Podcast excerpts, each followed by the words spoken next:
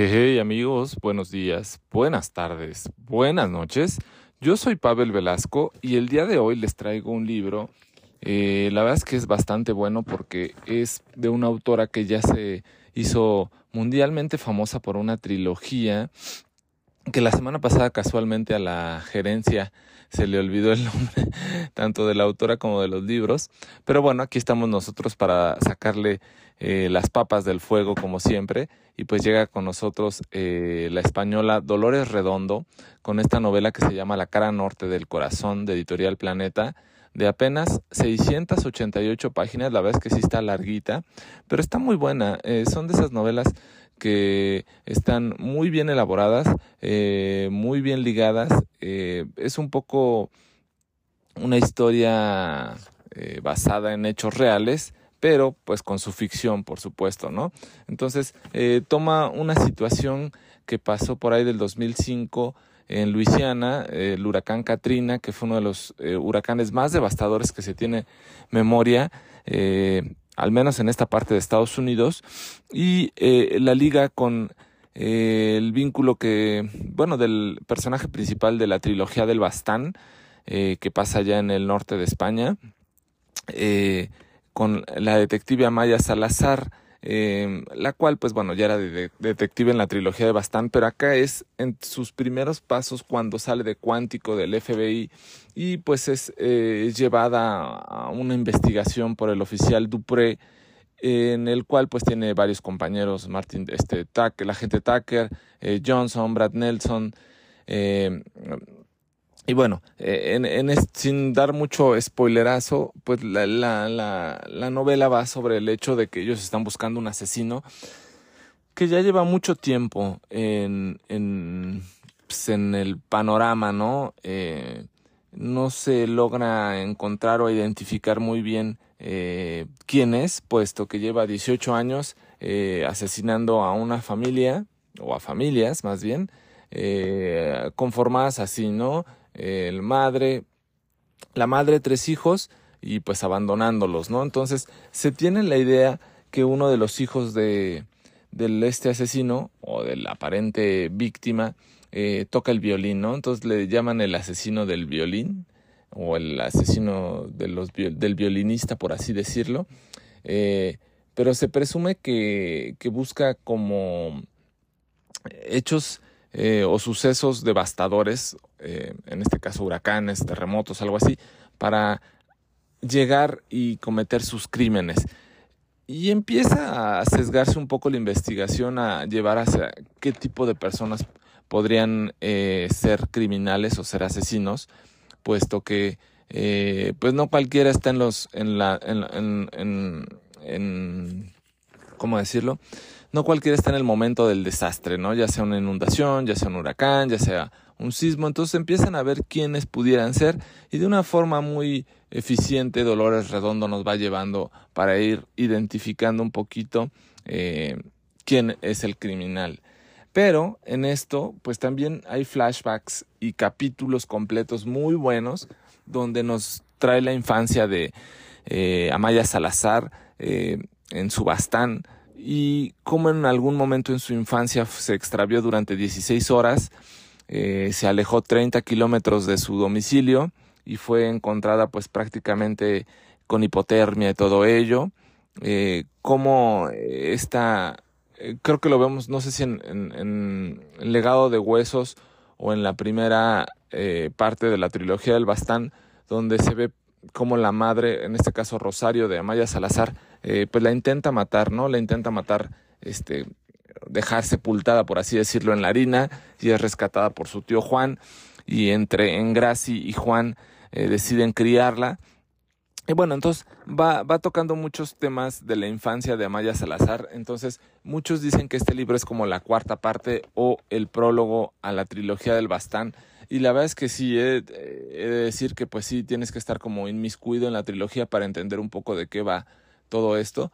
Y es, es muy relevante puesto que eh, pues sí le da una continuidad eh, sobre una figura, una imagen muy, muy, muy basada de, de Amaya Salazar, toma muchas cosas que quedan como inconclusas o con ciertos eh, aspectos como muy abiertos de información, pues la verdad es que sí se ve que lo toma bastante bien.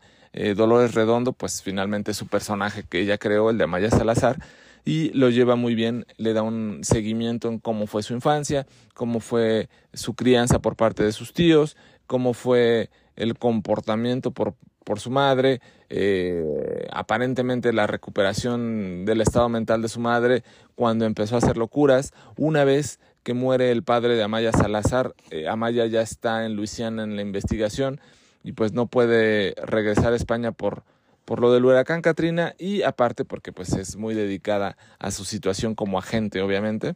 Entonces eh, la madre pues interpela ahí en una parte a, a diciéndole pues que no va a venir esta esta Maya San no le dice casi casi ni su hija a ver a despedir a su papá y pues no puede creer que no va a ir. Entonces eh, Engrasi revela ahí con su tío Juan ya casi al final del libro que vio a su madre o sea Rosario la madre de Amaya, hablando con el lobo, ¿no? Quizá esas personas que se dedicaron a hacer tanto mal en, en la segunda parte y tercera parte de la trilogía del Bastán, el lobo, pues bueno, aquí sale de nueva cuenta y entonces van hilando eh, fino, la verdad, con los tres libros de la trilogía del Bastán eh, en este La cara norte del corazón.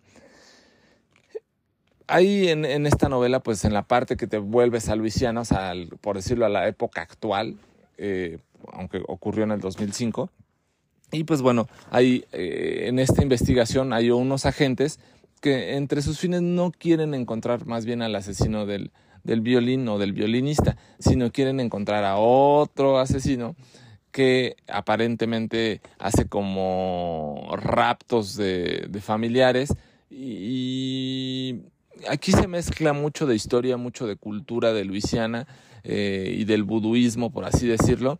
Entonces, eh, ¿cómo consiguen raptar unas personas y meterse como dentro de su cuerpo, como un tipo de sonambulismo, hacerlos como tipo zombie, para que cometan eh, actos ilícitos, principalmente en su beneficio? Entonces esta parte la verdad es que se viene muy interesante. Eh, me recordó un poco la película de la serpiente y el arco iris. No sé si la han visto, es una película, si no mal recuerdo, ochentera. Eh, donde sale, es, es obviamente en, en Haití acontece, pero bueno, mucha, mucha de la cultura de Luisiana viene de gente migrante de Haití y del buduismo, como lo ven como una religión más que como una cuestión sectaria, ¿no? Entonces, eh, la verdad es que es muy padre esta parte y entonces ahí se empieza a ver que se tergiversa la investigación porque están buscando, o Amaya aparentemente está buscando a un criminal, pero acaban encontrando la pista de otro criminal y casualmente el que piensan que es el asesino este, del violinista por otro lado, otro grupo de agentes, pues lo interceptan resultando que no era este, sino era pues un, como un policía encubierto, ¿no? Entonces, la verdad es que se viene muy, muy buena la, la, la novela, es, les digo, muy vasta, muy larga, les he podido reseñar muy poquito de lo, de lo grandiosa que es eh, en cuanto a tamaño, en cuanto a calidad, la verdad es que me pareció muy buena, muy interesante, muy entretenida. Entonces, si ustedes tienen o se engancharon completamente con esta trilogía del Bastán y eh, las películas que pues están las tres en Netflix, eh, pues bueno, viene esta cara norte del corazón. Eh, la pueden leer antes o después de la trilogía. La verdad es que yo la leí pues, ya después de ver la trilogía y, me gustó bastante, ¿no? Le entendí mucho. Entonces igual este es una buena dinámica. Si ya vieron las películas o leyeron los libros, pues lean después este, esta novela. Si no han entrado a la trilogía, igual leanse esta si les interesa. Verán que de todo lo que les deja esta historia de la cara norte del corazón cuando lleguen a la trilogía del Bastán les va a agradar bastante todo lo que está pasando. Eh, van a ver a una Maya Salazar ya en la trilogía del Bastán pues adulta, madura eh, y con otras situaciones muy distintas. Y entenderemos un poco porque en, la trilogía del Bastán constantemente se comunica con el detective Dupré que también tiene su historia y que también le pasan cosas eh, increíbles en esta novela y que también misteriosamente casi al final de la novela desaparece. Entonces, pues bueno, igual podemos encontrar un poco más un vínculo de por qué Amaya en el futuro o la Maya de, de, de ahí del Bastán se comunica tanto, tanto por, con este Dupré. Pues bueno, Esperemos que sea de su agrado esta novela, La cara norte del corazón de Dolores Redondo. Eh, escrita en el 2019. Según relata esta Dolores, se tardó más o menos 27 meses en escribir esta novela, de abril del 17 a julio del 2019. Y creo, o en alguna publicación vi que querían hacer esta novela como una serie. No sé si ya salió la serie o no, pero bueno, el libro que es lo que nos eh, interesa y por lo que estamos acá, pues aquí está bien recomendado por nosotros. Yo soy Pavel y esto fue La cara norte del corazón de Dolores Redondo. Buenos días, buenas tardes, buenas noches.